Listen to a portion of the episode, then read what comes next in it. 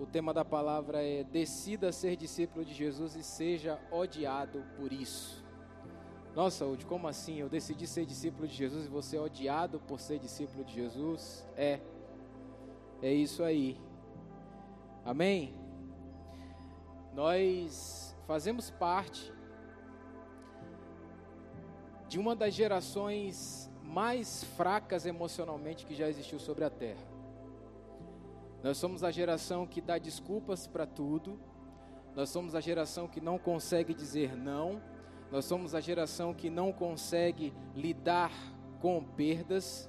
Nós somos a geração que não consegue ser transparente a ponto de dizer para o outro: Olha, eu não gostei do que você fez comigo, porque a gente tem medo de desagradar o outro.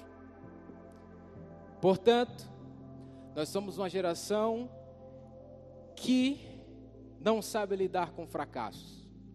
Nós somos uma geração que não sabe lidar com tempos caóticos. E a prova está na pandemia. Eu estava essa semana assistindo um documentário muito interessante sobre as pessoas que enfrentaram a peste negra, né? aquela geração. O comportamento delas diante de uma peste que estava matando a Europa inteira, que estava dizimando dizimou praticamente metade da Europa, vamos lá, né? não sei se os números são esses, mas são números bem alarmantes. E aquela geração lidou diferente. E quando a gente traz isso para o contexto espiritual, quando a gente traz isso para o contexto bíblico, a gente percebe que nós como cristãos e nós como geração, né? Essa geração eu chamo até a geração casca de ovo, que é aquela geração que não suporta nada. É aquela geração que não consegue ser frustrada, é uma geração que não suporta a frustração. É aquela geração que não vê a frustração como cura, não vê a frustração como amadurecimento. E nós somos essa geração. Nós vivemos no meio dessa geração. É, nos é ensinado de que nós não podemos desagradar as pessoas. Nos, sempre nos foi ensinado de que você precisa com outras palavras, ninguém nunca diz assim, ah, você precisa agradar todo mundo.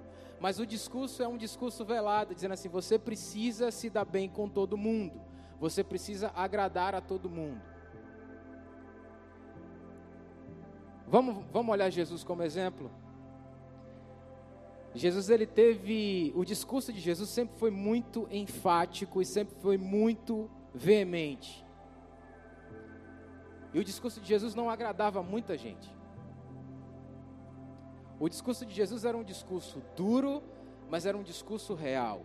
Era, um discurso, era uma verdade que vinha para confrontar, mas era uma verdade que vinha para ajustar, confrontar e tornar reto aquilo que estava torto. E a gente vai mergulhar aqui nessa palavra hoje, nesse texto, e entender que nós vivemos num mundo em que as pessoas estão acostumadas a agradar todo mundo o tempo inteiro. E isso gera uma prisão terrível. Porque quando você vive para agradar todo mundo o tempo inteiro, você vira escravo dessa situação.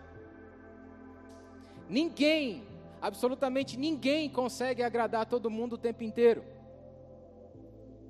Mas nós vivemos uma geração que se acostumou a ser agradada e que se acostumou a agradar, tentar ser superior para agradar todo mundo o tempo inteiro. Vamos lá, vamos para o exemplo de Jesus? Vamos lá para Mateus. Mateus 10, a partir do versículo 16. A gente vai ler aqui e nós vamos entender um pouco do que estava acontecendo nesse contexto. Vamos lá. Diz o seguinte: escutem, eu estou mandando vocês como. Isso é Jesus falando, tá? Escutem, eu estou mandando vocês como ovelhas para o meio dos lobos. Sejam espertos com as, como as cobras e sem maldade como as pombas. Tenham cuidado, pois vocês serão presos e levados ao tribunal e serão chicoteados nas sinagogas. Por serem meus seguidores, vocês serão levados até os governadores e reis para serem julgados. E falarão a eles e aos não-judeus sobre o evangelho quando levarem vocês para serem julgados, não fiquem preocupados com o que deverão de dizer ou falar, Quando chegar o momento, Deus dará a vocês o que devem falar. Porque as palavras que disserem não serão de vocês mesmos, mas virão do Espírito do Pai de vocês que fala por meio de vocês. Versículo 21. Muitos entregarão os seus próprios irmãos para serem mortos, e os pais entregarão os filhos. Os filhos ficarão contra os pais e os, e os matarão. Todos odiarão vocês por serem meus seguidores, mas quem ficar firme até o fim será salvo. Para a gente entender o contexto do que estava acontecendo aqui, Jesus estava reunido com os discípulos e diante da multidão ele chega e diz: Olha, vocês vão ser perseguidos por serem meus imitadores, por andarem e acreditarem e confiarem no evangelho que eu prego para vocês. Vocês serão perseguidos. Às vezes eu fico impressionado quando as pessoas morrem de medo da perseguição chegar ao nosso país e da perseguição chegar à igreja. Essa semana eu recebi um vídeo, uma pessoa me mandou um vídeo e ela estava pedindo oração para que Deus, para que a perseguição não viesse sobre a igreja. Eu falei, mas isso não é bíblico.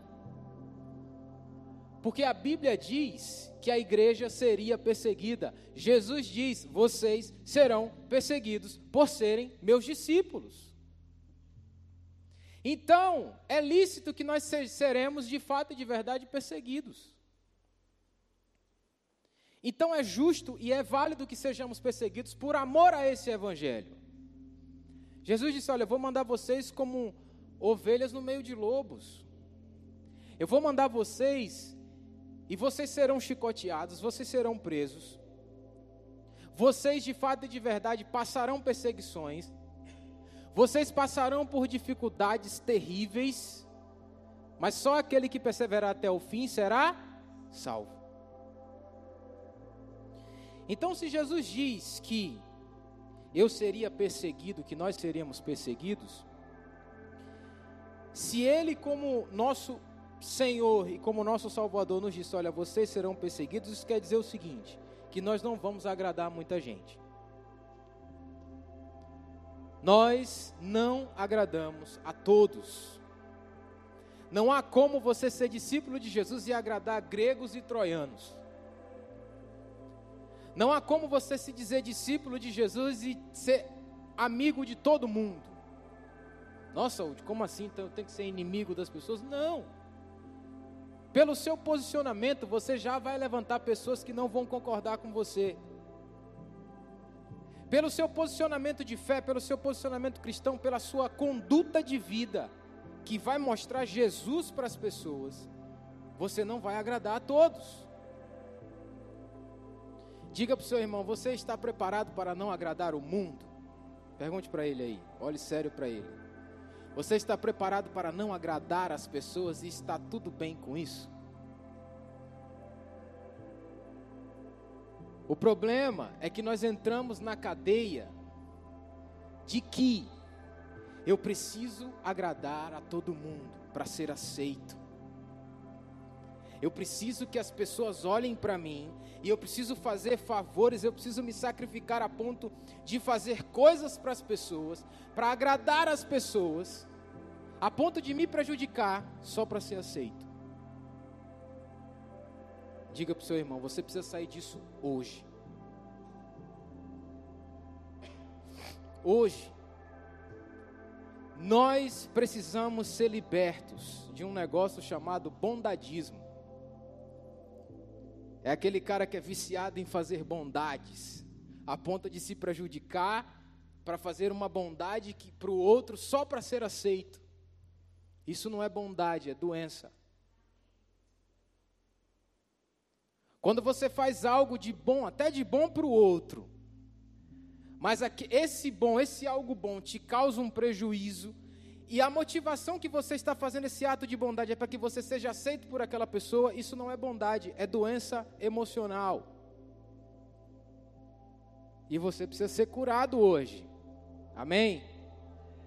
Vamos lá? O que, que eu preciso fazer hoje? Como é que eu saio disso? Como é que Qual é a primeira coisa que eu preciso aprender com Jesus para poder me livrar dessa situação terrível, dessa cadeia terrível? A primeira coisa é: assuma o risco de não viver segundo o que os outros acham de você. Nossa, Udi, como é que eu posso viver assim? Assuma o risco de não viver segundo o que as pessoas acham de você. Jesus era assim. Jesus, ele, o discurso que Jesus fazia, as coisas que Jesus falava, nós vamos ver aqui em vários versículos. Ele tinha um problema sério com os fariseus, porque tudo que ele falava, ele sempre ia direto e ia de encontro à hipocrisia dos fariseus. E os fariseus o tempo inteiro estavam ali, os saduceus, os escribas, tentando pegar Jesus numa falha, porque o discurso de Jesus ia de encontro aos fariseus, a vida hipócrita que eles viviam. Vamos lá para Mateus 23. Mateus capítulo 23. A partir do verso 1 até o verso 7. Eu vou ler aqui. Então Jesus falou à multidão e a seus discípulos: Os mestres da lei e os fariseus têm autoridade para explicar a lei de Moisés. Por isso, vocês devem obedecer e seguir tudo o que eles dizem. Porém, não imitem as suas ações, pois eles não fazem o que ensinam. Olha que coisa interessante. Jesus, diante da multidão, chega para os discípulos, diante dos discípulos, diante da multidão, ele diz: Olha, os fariseus eles são excelentes ensinadores da lei de Moisés. São homens inteligentes, são homens que conhecem a lei de ponta a ponta. Obedeçam sim o que eles falam, o que eles falam para vocês, mas não vivam como eles vivem. No meio da multidão, e no meio da multidão tinha escriba, tinha fariseu, tinha seu ouvindo esse discurso.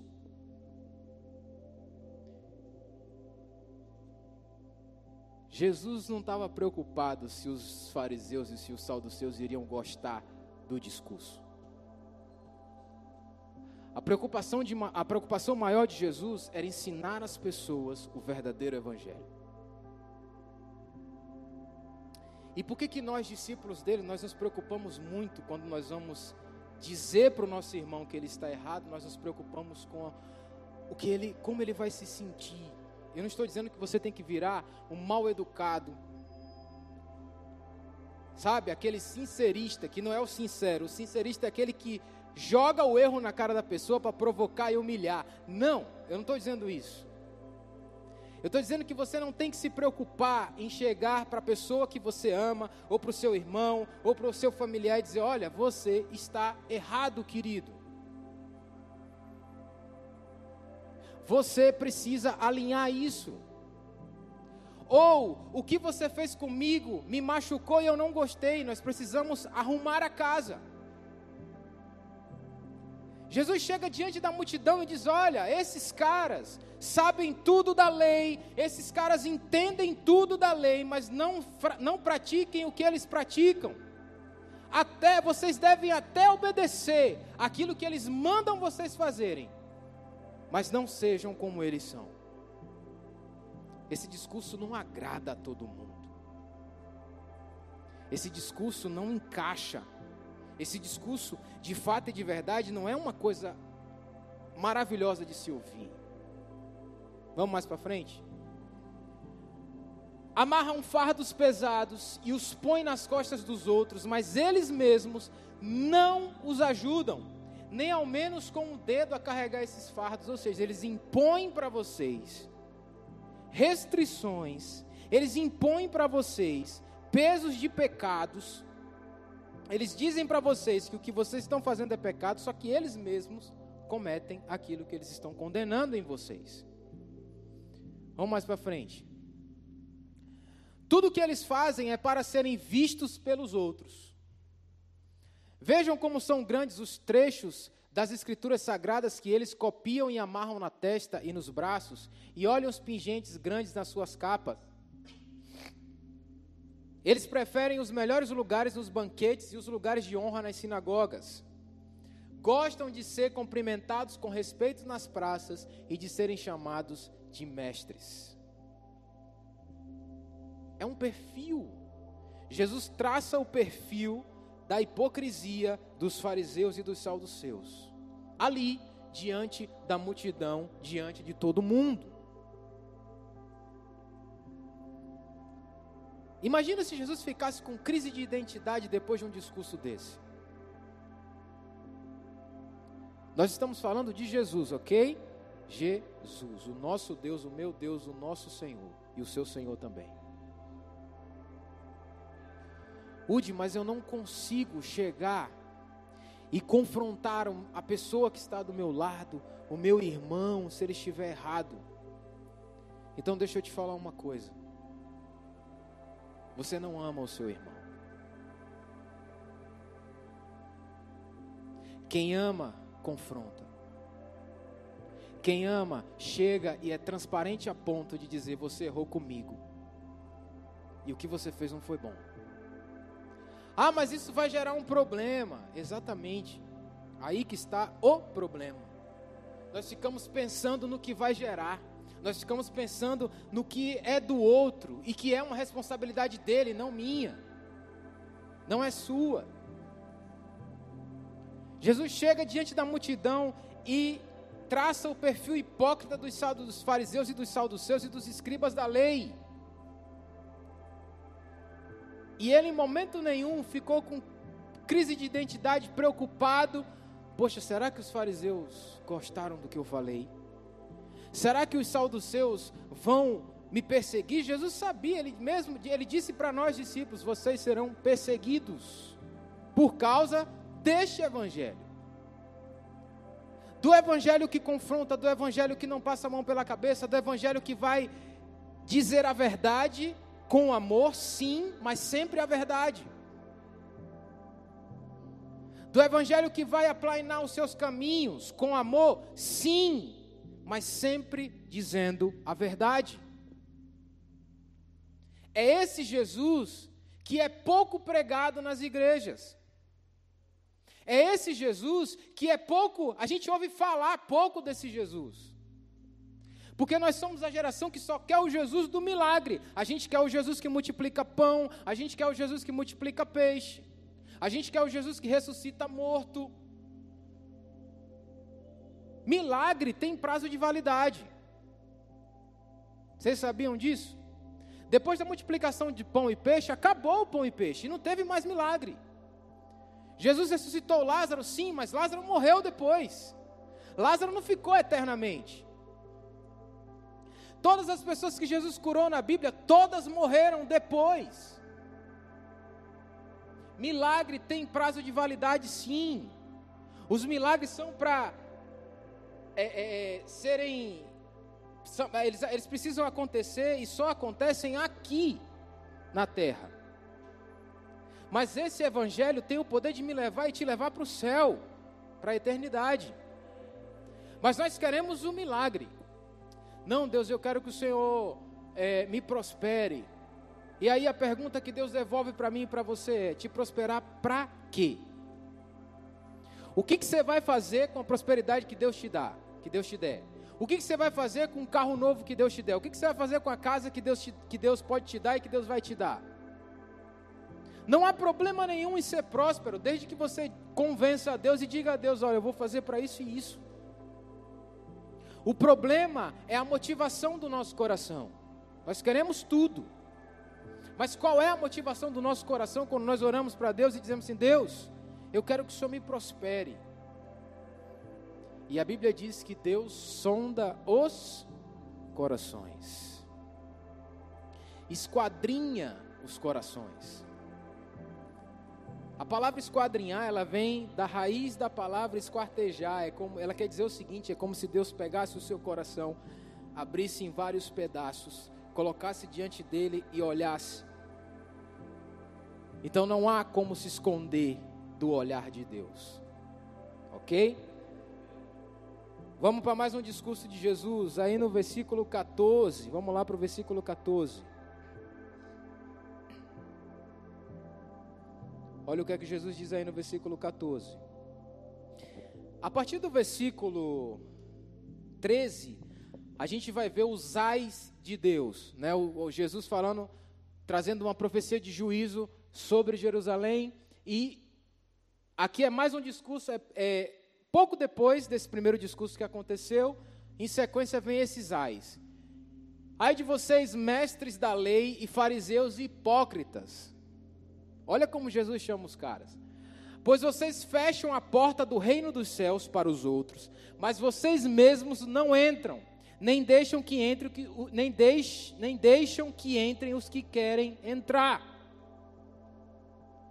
Vocês ficam o tempo inteiro colocando barreira para as pessoas entrarem na porta dos céus, e vocês não entram e não deixam os outros entrarem. Pula aí, Lipe, para o 25. Paramos onde? Mateus 23, 14, né? Vamos para o 25. Pula para o 25. Travou. De novo. Ai de vocês, mestres da lei, fariseus hipócritas, pois vocês lavam o, co, o copo e o prato por fora, mas por dentro estão cheios de coisas que vocês conseguiram pela violência e pela ganância. Aqui é, Jesus está confrontando um, um, ato que existia, né? Lá diante do, na hora que eles iam jantar, e, eles precisavam lavar os copos. Eles sentavam para comer, eles lavavam é, é, os copos, lavavam as mãos, lavavam os pés, se assentavam. E nesse dia os discípulos chegaram lá e foram logo sentando para comer, sem lavar a mão, sem sabe? Quebrando o protocolo. E os caras começaram a cochichar, né? Como é que pode? Os discípulos desse homem aí, chega, senta aqui, não tem a etiqueta de sentar, lavar as mãos, os copos, os pratos para comer. Jesus fala: não adianta nada vocês lavarem os copos, os pratos e vocês estarem cheios de violência dentro de vocês. Esse discurso, queridos, não agrada. Esse discurso não agrada, não agrada nem a nós que estamos ouvindo hoje. Imagine a eles naquela época. Vamos mais para frente. Paramos no 25, né? Vamos para o 27. Ai de vocês, mestres da lei e fariseus hipócritas, de novo, pois vocês são como túmulos pintados de branco, que por fora parecem bonitos, mas por dentro estão cheios de ossos de mortos e de podridão sepulcros caiados. Vocês são como aquela, aquela, aquele mausoléu bem pintado com azulejos, com mármore, bem ornamentado, bem decorado, mas por dentro vocês estão cheios de, joga Felipe, de ossos e de podridão.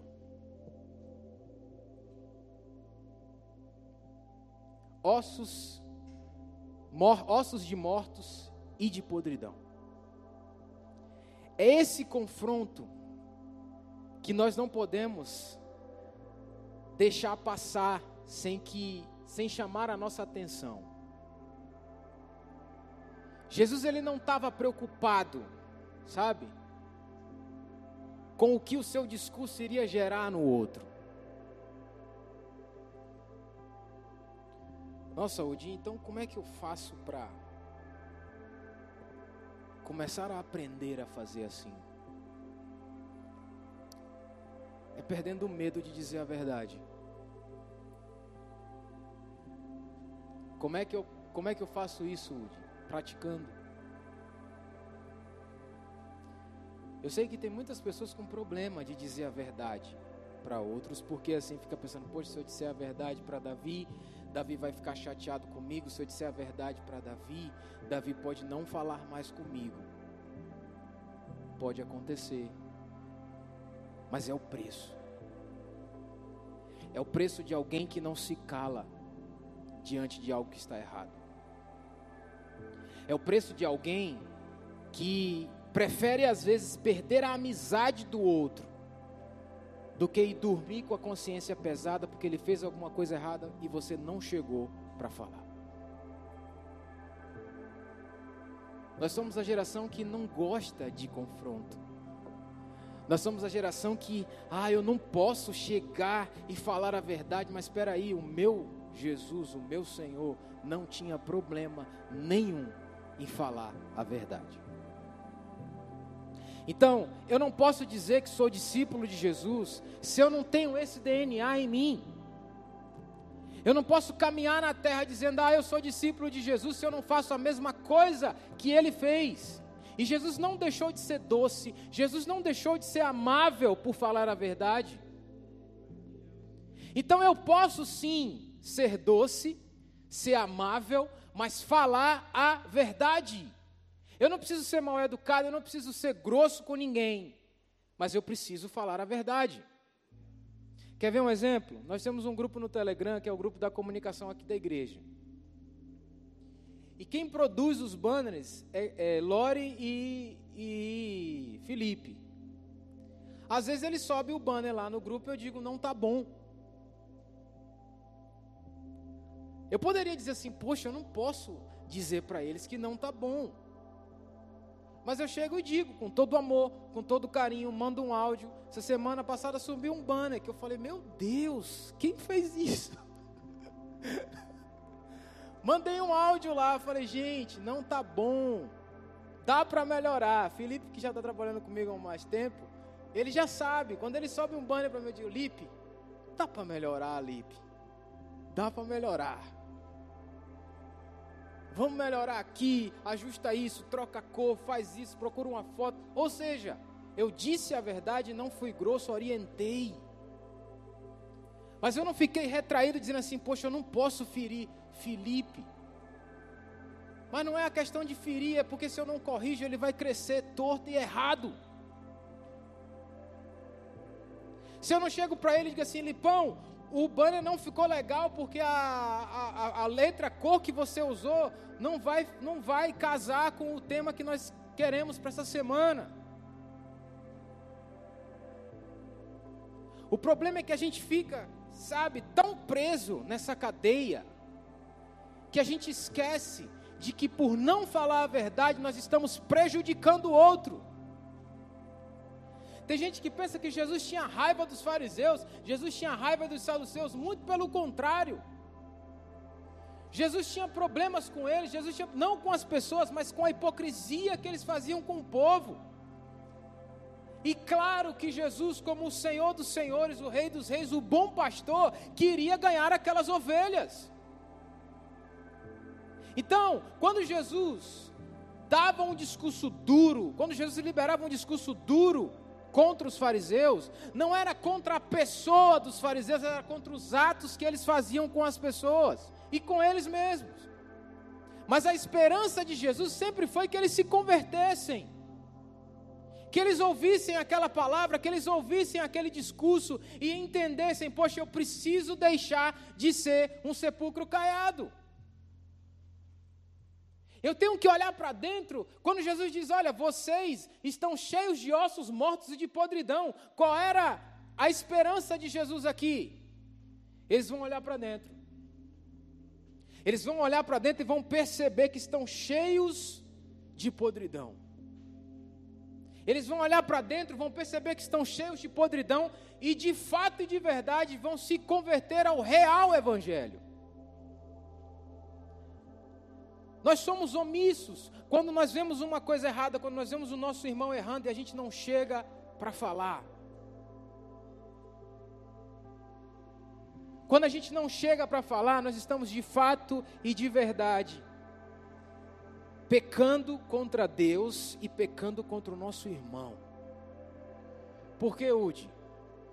Porque se aquele irmão for para algum caminho errado, se aquele irmão de fato e de verdade for para o inferno, for para algum lugar, sai, sabe?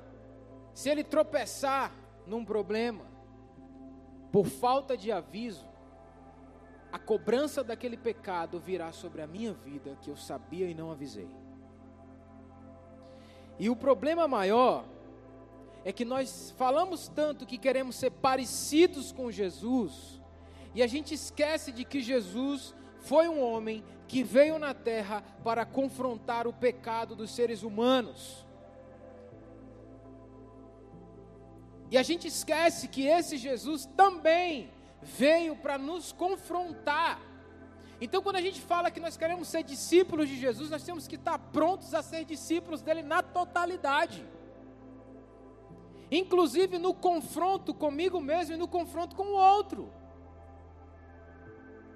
Ele chegou, ele chegava, a gente viu aqui, depois em casa vocês podem ler esse capítulo inteiro do, de Mateus 23 e vocês vão ver um Jesus extremamente duro. Um Jesus intragável. Um Jesus em que o discurso não cabe dentro da geração mimimi. Um Jesus em que o discurso de Mateus 23, que, em que Mateus escreve um capítulo inteiro, ele chegando e sentando o pau na hipocrisia o tempo inteiro. Esse Jesus, se viesse nos dias de hoje e abrisse uma conta no Twitter ou no, no YouTube, subisse uma live e falasse as mesmas coisas que ele falou no capítulo 23, ele seria cancelado.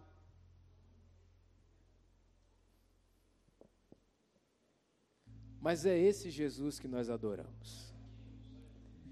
Esse é o padrão. É esse o padrão. Ah, Rudy, então quer dizer que eu tenho que ser grosso e mal educado? Não, pela terceira vez. Você não precisa ser grosso e nem mal educado com ninguém. Agora, não seja omisso. Fale a verdade. Fale a verdade. Vou dar um exemplo para vocês de ir lá de casa. Vocês viram aqui minha esposa cantando aqui, né? Ela está ali no fundo. Às vezes, a gente vai sair e aí ela me pergunta: amor, essa roupa ficou boa? Aí eu olho e falo assim: dá para melhorar. Dá para melhorar. Uma vez a gente ia sair para o banco e aí ela tava, ela foi, foi, ia, eu não lembro se a gente estava indo rápido. E aí eu olhei para ela assim, a gente tava, já estava saindo, eu olhei no portão, falei: "Minha filha, vá trocar essa roupa. Não tá legal." Ela, por quê? É, vamos de chinelo. Eu falei: "Não vai não. Eu gosto de você bonita, andando bonita." Aí ela foi lá trocou. Às vezes, às vezes, as pessoas ficam pensando assim: puxa, mas como é que você vai chegar para sua esposa e dizer que ela não está bonita? Não, eu não estou dizendo isso, eu não estou sendo grosso. Eu só estou dizendo, minha filha, eu preciso que você esteja mais bonita. E essa roupa não está legal para o lugar que a gente vai. É simples, mas esse tipo de verdade, dessa forma como é dita, choca. Porque nós estamos vivendo numa geração que não está acostumada a ser frustrada. Ah, mas aí ele disse que eu estou horrível. Não, não disse que você está horrível. Só disse que essa roupa não ficou boa. Ok, troca. Quantas brigas poderiam ser evitadas se tudo fosse resolvido dessa forma? Hã? Quem é casado aqui sabe. Ah, mas ele disse que, sei lá, às vezes o cara falou só do chinelo. Falou, ah, mas eu não tenho chinelo. Tem 50 chinelos no guarda-roupa. É ou não é, casados? Digam amém. Vocês estão com vergonha? Eu sei que vocês passam por isso também, viu? Homens. Mas assim, a vida precisa ser simples. A nossa vida como cristãos precisa de fato e de verdade ser simples. Existem problemas que são resolvidos de forma muito simples. Muito simples. Mas nós ficamos preocupados se o nosso discurso, o impacto que o nosso discurso vai gerar no outro. Aí que está o grande problema. Ok? Vamos aprender mais com Jesus aqui? Antes da gente ir para o próximo, passo, a gente vai lá para Mateus entender o porquê que de fato a gente se preocupa tanto em agradar o outro. Vamos lá para Mateus 8:35. Por que hoje a gente se preocupa tanto em agradar o outro? Existe um problema sério aqui, que é um problema de autoimagem. A gente fica preocupado em não frustrar o outro, em manter uma imagem é, é, é, é polida e bonita para o outro, para que a gente e aí isso bloqueia de fato o nosso, a nossa a nossa coragem de poder desagradar. Vamos lá para Mateus 8:35. Olha o que é que Jesus diz aí. Joga aí, Lore. Mateus 8, 35.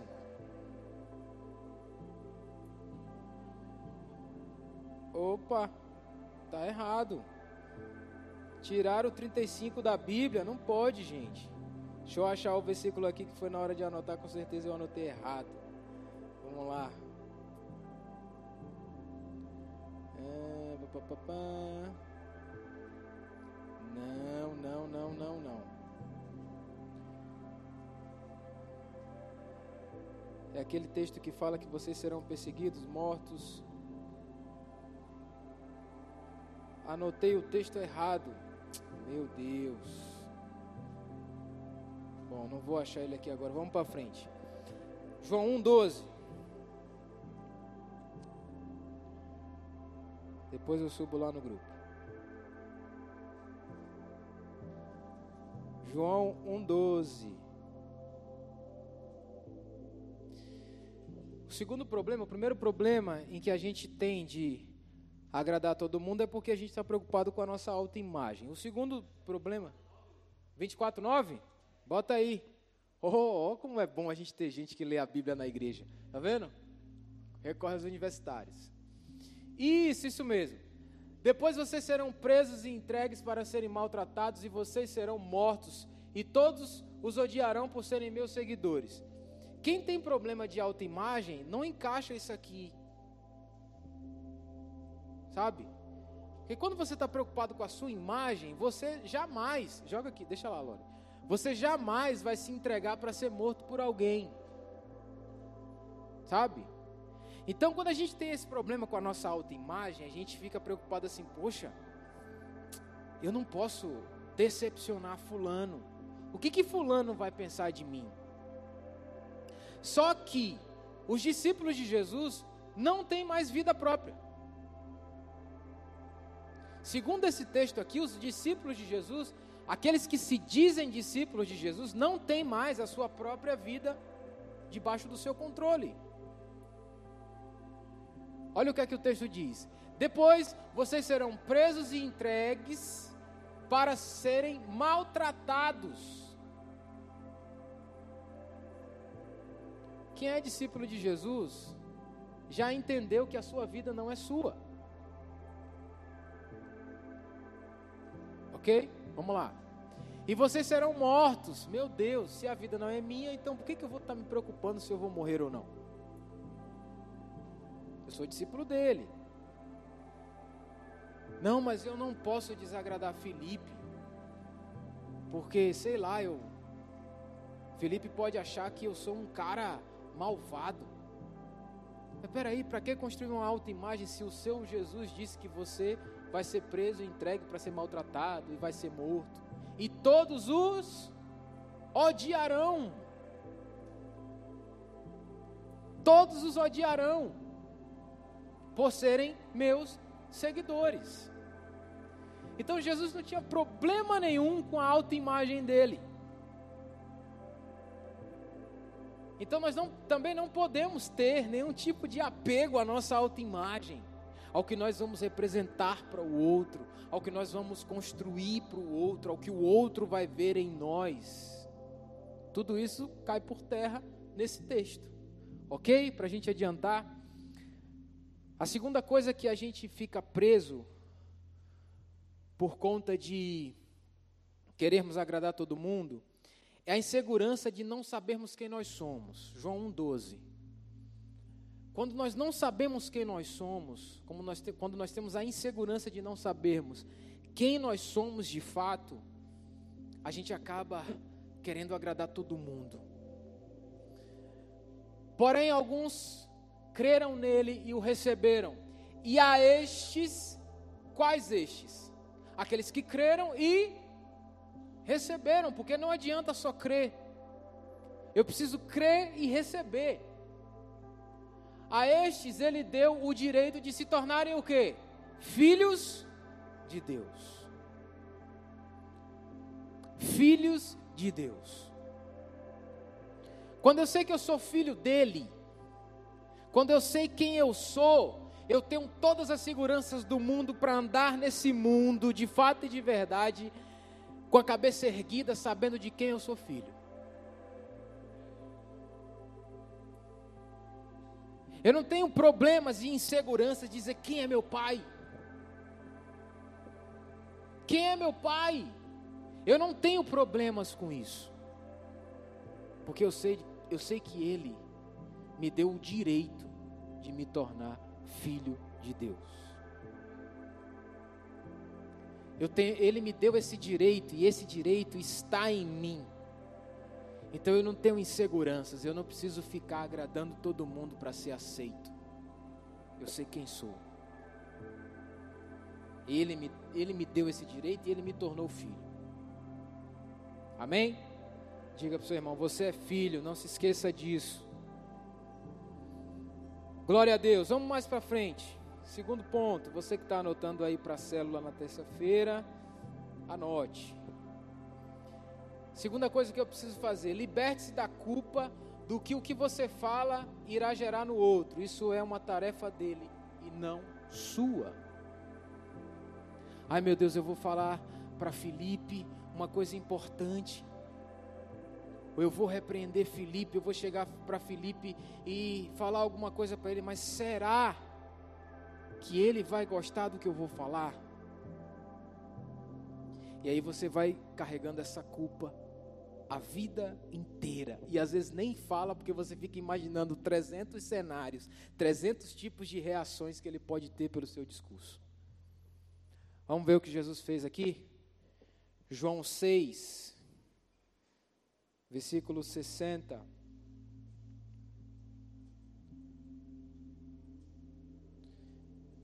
João 6,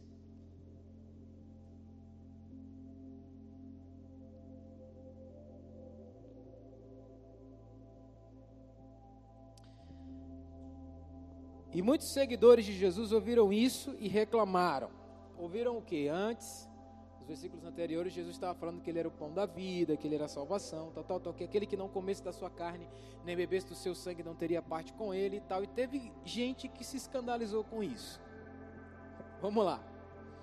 E muitos dos seguidores de Jesus ouviram isso e reclamaram. O que ele ensina é muito difícil. Em outras palavras, é muito duro. Quem pode aceitar esses ensinamentos? Esse homem fala de forma muito dura. O discurso desse homem é muito pesado. O discurso desse homem entra na nossa cabeça e faz chacoalha o nosso cérebro a ponto de nos, de nos constranger. Quem é que pode suportar os ensinamentos desse homem? Quem ele acha que é para chegar para a gente e dizer que ele é o pão da vida? Que quem não comer da carne dele, que quem não beber do sangue dele não tem parte com ele. Como assim? Vamos mais para frente. Não disseram nada a Jesus, mas ele sabia o que eles estavam resmungando contra ele.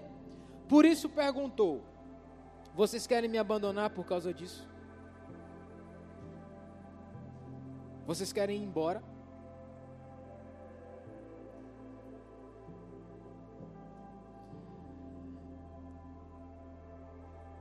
E o, que, e o que aconteceria se vocês, vier, se vocês vissem o Filho do Homem subir para onde estava antes? O Espírito de Deus é quem dá a vida, mas o ser humano não pode fazer isso. As palavras que eu lhes disser são espírito e vida, mas mesmo assim alguns de vocês não creem. Jesus disse isso porque sabia desde o começo quem eram os que não iam crer nele e sabia também quem ia o traí-lo. E Jesus continuou: Foi por esse motivo que eu disse a vocês que só pode vir a mim a pessoa que for trazida pelo meu Pai. Por causa disso, muitos seguidores de Jesus o abandonaram e não acompanhavam mais. Os caras começaram a cancelar Jesus. A gente não vive hoje a cultura do cancelamento? Jesus já tinha sido cancelado aqui, ó. O discurso era duro, Jesus chega e diz: Eu sou o pão da vida, eu sou aquele que não comer da minha carne nem beber do meu sangue, não terá parte comigo. Os caras começaram a sair fora. Eu vou abandonar esse cara. Eu não vou parar para ouvir, eu não vou parar para ser insultado. Isso é um desrespeito. Começaram a ir embora. Aí Jesus, versículo 67. Então ele perguntou aos doze discípulos. Jesus andava em média com 70 discípulos. E aqui a gente não está falando da multidão, não, tá? Nós estamos falando dos, dos 70 mais chegados, das pessoas que andavam com ele próximos. Existiam os 12 que andavam, andavam com ele, comiam com ele, dormiam com ele, e tinha os 70, que aonde Jesus estava, eles estavam além da multidão. Mas nós não estamos falando aqui de um discurso para a multidão, nós estamos falando de um discurso para os 70. Esses 70 foram embora. Disseram: esse homem não sabe o que é sensibilidade. Esse homem está nos machucando na nossa alma. O discurso desse homem é muito duro. Como é que nós vamos comer da carne dele e beber do sangue dele? Ele é louco. Nós não somos canibais.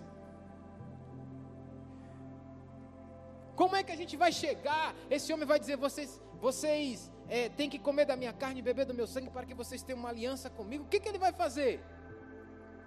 Um esquartejamento? Não, eu vou embora. Eu não vou ouvir esse homem. Jesus chega para os doze e pergunta assim: Vocês não querem ir embora também? O discurso é duro para vocês também? Se vocês quiserem, vocês podem ir. Só alguém livre pode fazer essa pergunta. Quem não depende do retorno do outro tem o poder de fazer essa pergunta. Quem fica no Instagram buscando seguidor não tem coragem de fazer essa pergunta, não. Quem está no Instagram atrás de like não tem coragem de perguntar. Você quer ir embora? Jesus ele era livre da opinião do outro. Que liberdade. Aí a gente fica, meu Deus, eu quero ser livre, tá? Começa se libertando da opinião dos outros. Opinião é boa quando ela é solicitada por você. Quando você chega para alguém que você confia e diz assim: Fulano, eu preciso de um conselho. Quando você diz isso, você está se submetendo ao conselho daquela pessoa. Mas quantas coisas você parou por causa da opinião do outro? Quantas coisas você fez por causa da opinião do outro e, deram, e deu errado? Então, o que você fala, o que você diz, o discurso que você exerce, que você divide com a outra pessoa, a causa e a responsabilidade é totalmente dela.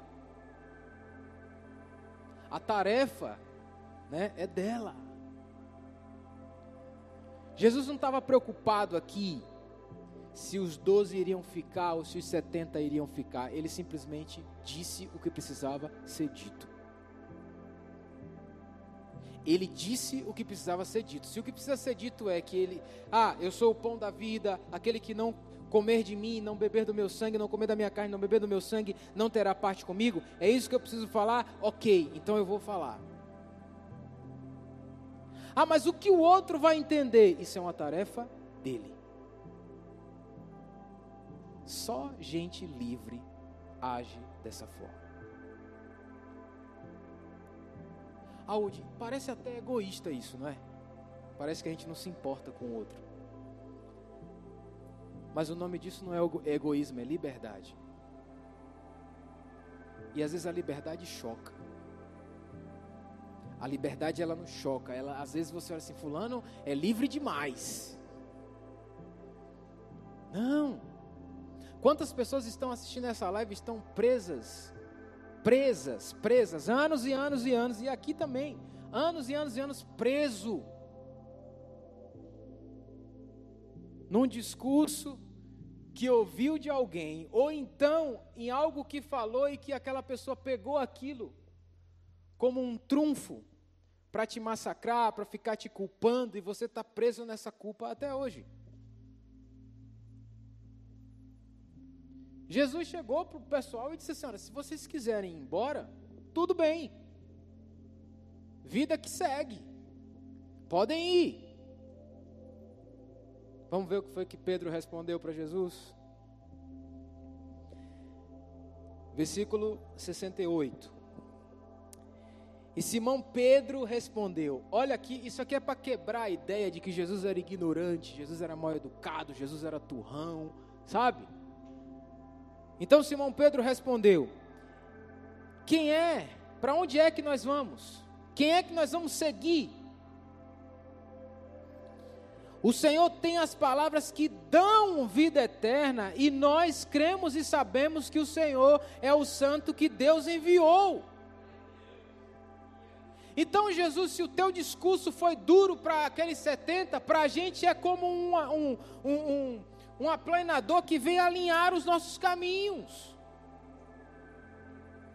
Se o teu discurso foi duro para aqueles 70 que foram embora, para nós é correção, para nós é ajuste.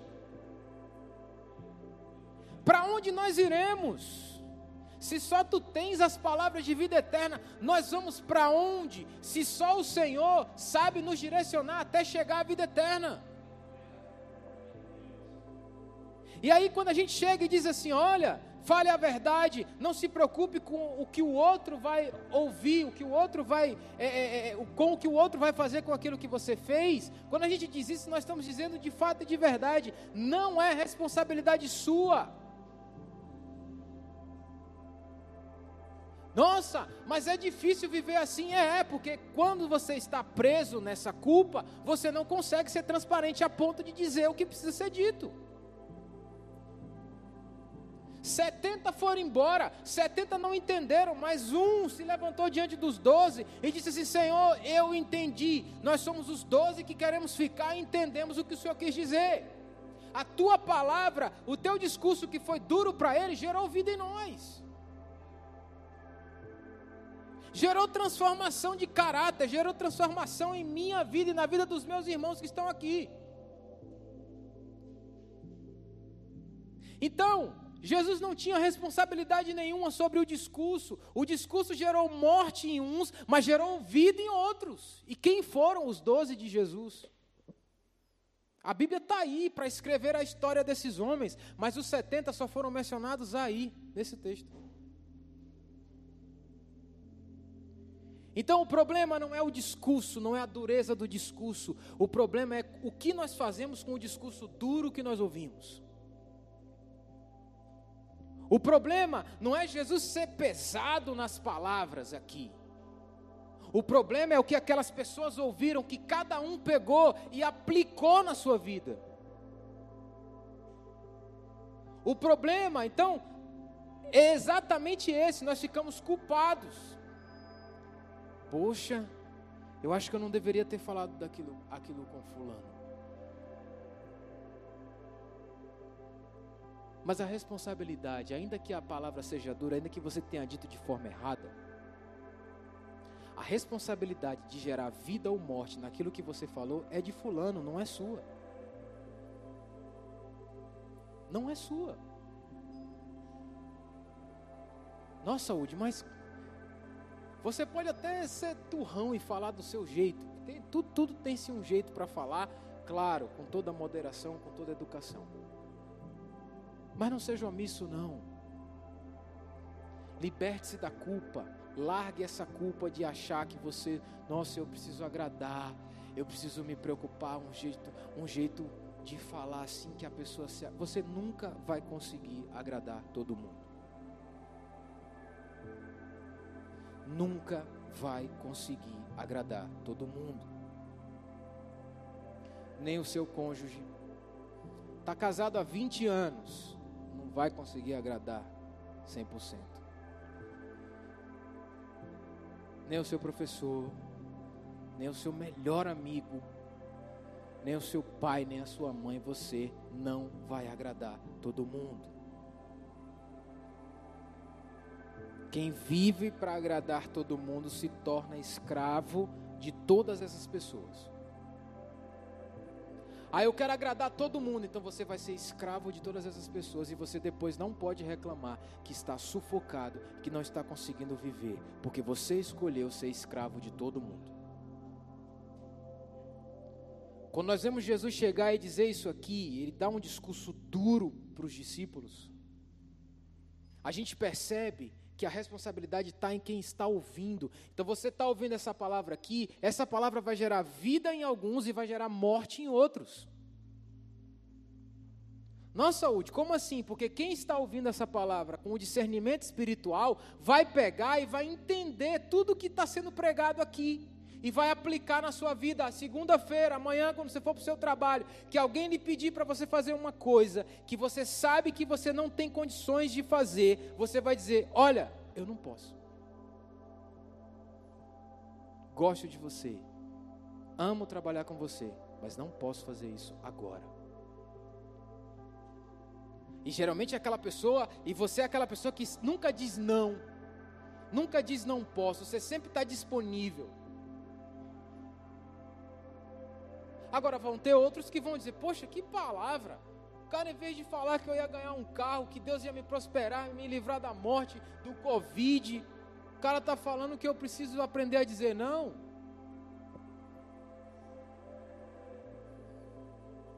Os doze ouviram e entenderam e disseram: Para onde iremos nós?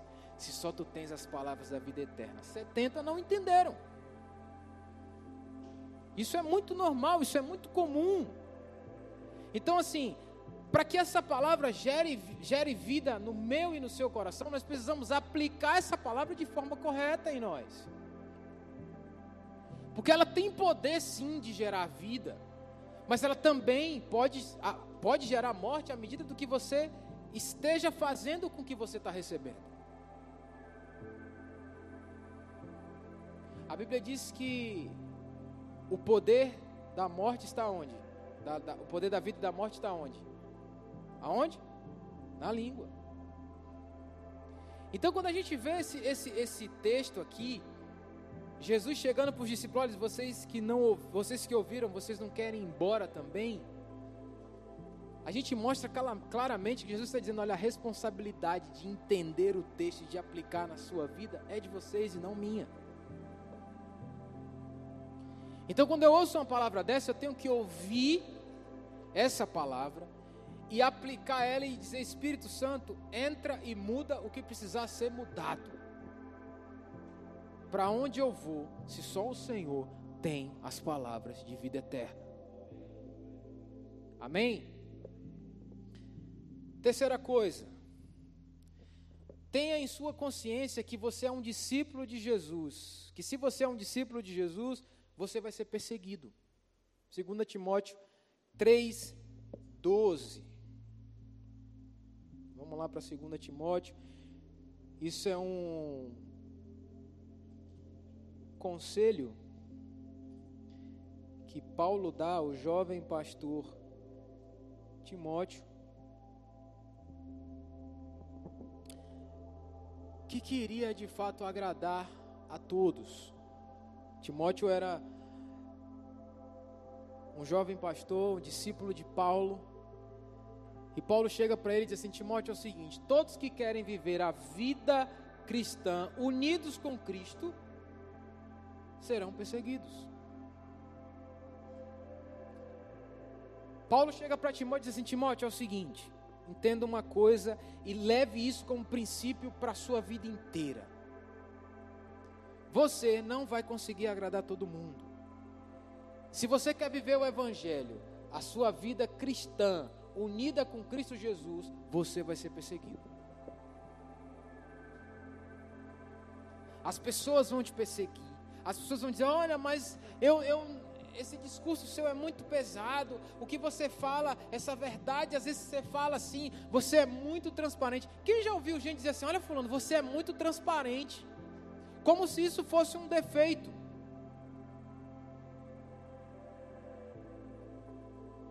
Nós estamos precisando de gente transparente na nossa geração. Nós estamos precisando de pessoas que não camuflem as suas vidas. Nós estamos precisando de gente que abra, que simplesmente abra o peito e diga a verdade. É por isso que nós somos uma geração fraca, que não consegue lidar com frustrações, porque nós, na frustração, a gente não quer ser frustrado, a gente corre da frustração, porque a frustração para a gente é uma maldição. Jesus passou a vida dele inteira frustrando pessoas.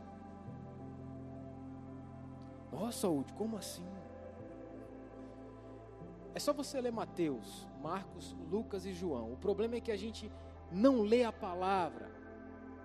A gente conhece o Jesus, a gente conhece Jesus porque a gente ouve as pessoas pregarem. Mas a gente, nós lemos textos aqui que foram confrontos e frustrações o tempo inteiro. Você pega Mateus 23, Jesus está lá, ai de vós, escribas e fariseus hipócritas. Ai de vós, ai de vós, o tempo inteiro ele confrontando e frustrando pessoas. Quem tem filhos aqui? Levanta a mão assim. Você precisa frustrar os seus filhos. Ok? Amém? Como assim, Woody? É para não tornar ele um mimado. E isso vai prejudicar o relacionamento dele com Deus. Porque se você dá tudo para o seu filho na hora que ele quer, do jeito que ele quer, da forma que ele quer, ele vai crer que o seu Deus é assim também. E ele vai ver Deus não como um pai, mas vai ver Deus como um supermercado existencial que ele vai levar a sacolinha dele e vai dizer: Deus, eu quero, eu quero, eu quero, eu quero. Então a responsabilidade de gerar Deus como pai na vida do seu filho é sua. Amém? Os que não têm filhos vão anotando para aprender, ok? Por que, que nós somos uma geração que não sabe esperar? Porque a gente nunca foi frustrado com não. Não posso, espere, aprenda a esperar, dá o chilique, vai ficar dando chilique, vai ser corrigido por isso. Amém? Vamos ficar de pé? Já apanhamos demais, né?